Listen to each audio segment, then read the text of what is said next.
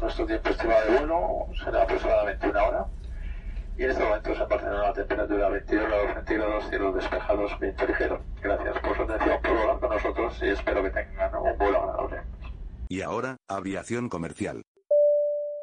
Bueno, es cierto que estamos viviendo en toda la industria del transporte en general una electrificación, un proceso de electrificación que no tiene, no tiene fin, o sea, va a llegar a cumplirse en algunos casos mucho más rápidos que en otros. Todos conocemos, y es lo que tenemos más a mano, el mundo de la automación. Ya es una realidad.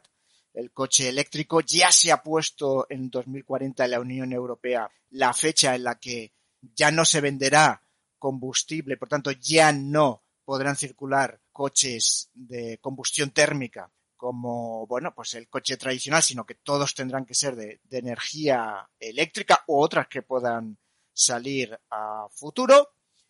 Todos ya podemos comprar un coche eléctrico. Evidentemente no, no es la panacea todavía, tiene muchas carencias, pero es una realidad que no tiene fin y que ya está incluso legislada. ¿Qué pasa en la industria aeronáutica? Pues que tendrá que llegar hoy en día no está en condiciones todavía de pasar al mundo eléctrico. No es práctico, por ejemplo, cargar las baterías que necesitaría un avión para un vuelo normal, puesto que el peso ya haría que, bueno, es, hace la fórmula imposible, por tanto, todo esto se tiene que mejorar, pero va a llegar, sin duda va a llegar. Ya se está contaminando mucho menos la industria de la aviación, pues por todos los aviones son muchísimo más eficientes. Es muchísimo más eficiente el motor, el propio construcción de lo que es el fuselaje con esos materiales compuestos hace que pese mucho menos, incluso el, propio asiento pesa mucho menos. Cualquier cosa, cualquier detalle dentro del avión, incluso la cubertería o el catering, se mide al máximo para que pese lo menos posible. Y la realidad hoy es que un vuelo con un 350 pues el mismo vuelo con un 747 necesita casi el doble eh, de combustible y con un 340 pues el 50% más necesita el 340 que un 350. O sea que cada vez toda la industria aeronáutica es más eficiente, consume menos combustible y además emite menos contaminación. Airbus está totalmente decidida. Yo creo que Boeing está en otras tareas, lamentablemente ahora, y Airbus pues está totalmente comprometida con la electrificación de los aviones. Lo que pasa es que de momento está pensando, porque dice que en esta década de los 20, bueno, incluso yo creo que es, eh, proponía como 24 o 2026, como tener ya un avión volando eh, realmente. Lo que pasa es que de momento se está pensando en turbohélices, pero esto va a llegar.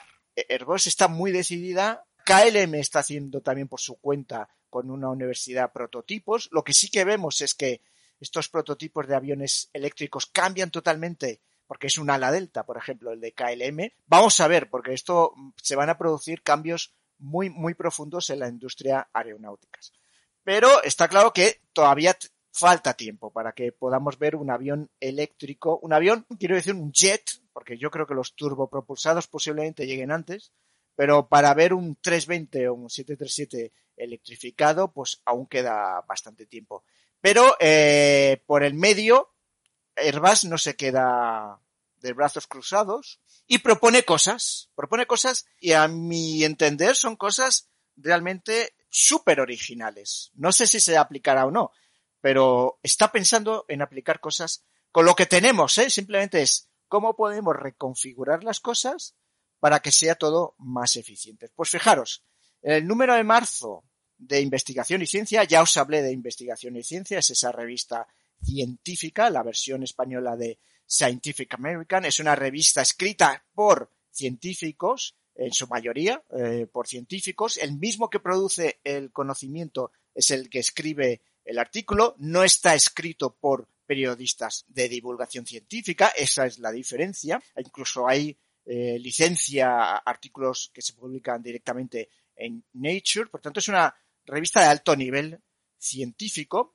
y que, trata temas de la aeronáutica, porque ya os hemos hablado, cuando hablamos de, en ese especial que no sabemos por qué vuelan los aviones realmente, viene un reportaje de una propuesta de Airbus basada en una cosa. Los aviones cruzando el océano, se propone, por ejemplo, eh, los vuelos transatlánticos, si volasen en formación como lo hacen las aves, ahorrarían combustibles. Fijaros qué fuerte, ¿no? Que es el, el tema. Os voy a leer el primer párrafo para situarnos un poco. Dice, de aquí a poco, los aviones comerciales podrían comenzar a volar en tándem. Siempre están hablando de no cinco o seis volando como, como vemos las bandadas de pájaros, sino dos aviones. Con un aparato siguiendo de cerca al otro para ganar sustentación. La compañía Airbus asegura que esta estrategia, que le ha puesto un nombre, por si lo queréis buscar, que se llama fellow fly, o sea, vuelo con, con un compañero, podría hacer que el avión que va detrás ahorre hasta un 10% de combustible. Todo esto de aprovechar la estela que deja el de delante es algo absolutamente conocido. Las aves vuelan así, todos vemos las bandadas de aves que vuelan en V, o sea, las aves de manera natural e intuitiva, es que esto es increíble, la naturaleza es mágica, ya ha diseñado cuál es la mejor forma y eficiente para que puedan hacer grandísimos vuelos, porque las aves migratorias hacen unos vuelos de continente a continentes. Pero no solamente los aves, los insectos. Os recomiendo, si no los conocéis, que leáis un poco sobre la mariposa monarca. La mariposa monarca es una mariposa que vive entre Canadá norte de Estados Unidos y México. Y cada año hace esas migraciones. Yo he podido estar en el santuario de la mariposa monarca en el estado de Michoacán, en México, donde tú vas a unos bosques que están, ahí es donde reposan y donde se aparean las mariposas, y es un bosque que está completamente cubierto de mariposas. Es un espectáculo que merece verla una vez en, en la vida, merece viajar ahí solamente para ver eso. Pero las mariposas también tienen que buscar una manera de hacer estos grandes vuelos eficientes. Las aves ya lo hacen. Y lo que, la tontería, ¿eh? La tontería entre comillas. Y Airbus la que dice es, ostras, pues hagámoslo, hagámoslo, porque si lo hacemos, el avión que va detrás ahorrará un 10%. Esto, para los que les gusta el ciclismo, el ciclismo hace lo mismo. Hay una, una persona que cuando hacen estas pruebas contra el reloj en equipo, lo que hacen es que ponen a una persona delante, que es la que va a estar chocando contra el aire la que se, la que va a desgastarse más y los de detrás que van a su estela se van a cansar menos porque evidentemente el, el que va adelante le está frenando el aire es mucho más eficiente la pedalada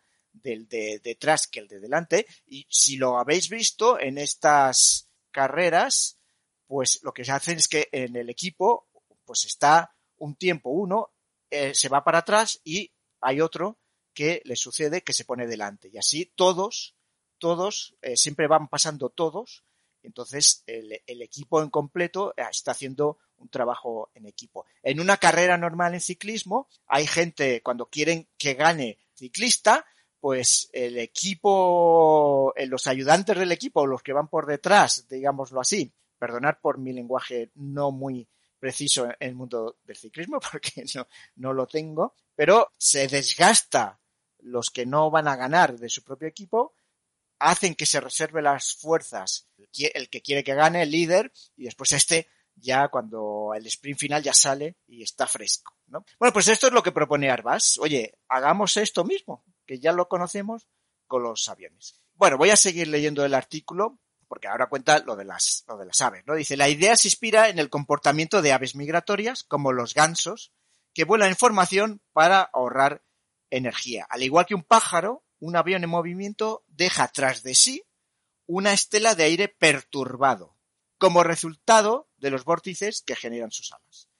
Esos remolinos giran hacia afuera conforme se disipan y crean una corriente ascendente alrededor de la estela, la cual puede brindar sustentación adicional a un segundo avión que vuele a una determinada distancia del primero y ligeramente desplazado respecto al centro de la estela. Bueno, lo único que está diciendo es, efectivamente, esta estela que crea el que va delante, lo que hace es que le ayude a sustentarse el avión y esto evidentemente va a ayudar en la eficiencia. Y para hacer eso, lo que tienes que hacer es desplazarse, estar detrás a una cierta distancia y desplazado hacia un lado. Mirar al cielo, por favor, y si veis esas bandadas de aves, veréis que van en V. Mirar documentales, bueno, lo habréis visto. Pues esto es lo que se propone, lo que pasa es que con dos, porque evidentemente no hay miles de aviones que puedan hacer esto a, la vez. Sigo, ¿eh? Porque es que, es que me, me parece tan fascinante esto que ojalá lo veamos, yo quiero verlo. Dice, bueno, pues como resultado, el avión perseguidor no precisa tanto impulso del motor, con lo que disminuye el consumo de combustible y las emisiones. Pero los aparatos han de posicionarse de manera precisa. Si el segundo avión se acerca demasiado al centro de la estela, los remolinos lo empujarán hacia abajo en vez de elevarlo. Y también tendrán que volar mucho más cerca, pasando de los 55 kilómetros de separación habituales en el espacio aéreo oceánico a tan solo 3. O sea, lo que está diciendo es, bueno, ahora las normas de seguridad lo que dicen que, que los aviones tienen que estar separados entre sí 55 kilómetros. Pues esto no, o sea, ahora se tendrían que juntar y volar a 3 kilómetros de distancia y separado, porque si no, aún va a ser peor, ¿no? Bueno, seguimos. Dice, el verano pasado Airbus realizó tres pruebas de esta técnica. O sea, no es un ejercicio teórico que ya se hizo, sino que pues lo ha puesto en práctica. Dos aviones A350, o sea, con los 350, precisamente hablamos de los 350, que es el avión más eficiente que tiene hoy en día el Whitebody Airbus, sobrevolaron el Océano Atlántico al oeste de Francia, permaneciendo a tres kilómetros el uno del otro durante cuatro horas. Esas pruebas demostraron que es posible estabilizar la aeronave en la corriente ascendente de la estela usando el piloto automático y que la ahorra de combustible es considerable. Fijaros, es que esto es alucinante. ¿eh? La idea de Airbus, ¿cuál es? Pues pretende usar este tipo de vuelos con aparatos compatibles de diversas aerolíneas que surquen a la vez el mismo espacio aéreo. La compañía ya ha firmado acuerdos con dos aerolíneas para la siguiente fase de pruebas prevista para este año 2021 y varios gestores internacionales de navegación aérea también planea participar. Fijaros, ¿eh? Esto es muy bueno, es, esto es posible, es seguro, es eficiente, pues hagámoslo. Se ha hecho un, vuelo de prueba, ahora se va a hacer una prueba ya con, compañías aéreas para, ver si esto se extiende. Pero claro, no es, venga, va, me pongo detrás tuyo, sino que la coordinación que debe existir es precisión al máximo. los aviones implicados deben coordinarse de manera muy precisa desde que aún están en tierra a fin de evitar accidentes y turbulencias excesivas. Claro, entonces esto no es tan fácil, ¿eh? Porque se tienen que, bueno, se tienen que poner de acuerdo muchas, muchas personas, pero cosas como que, vale, si esto va a implicar a dos aviones de la misma compañía, pues bueno, ya se pondrán de acuerdo ellos quién se pone delante y quién se pone detrás. O sea, quién ahorra, quién no.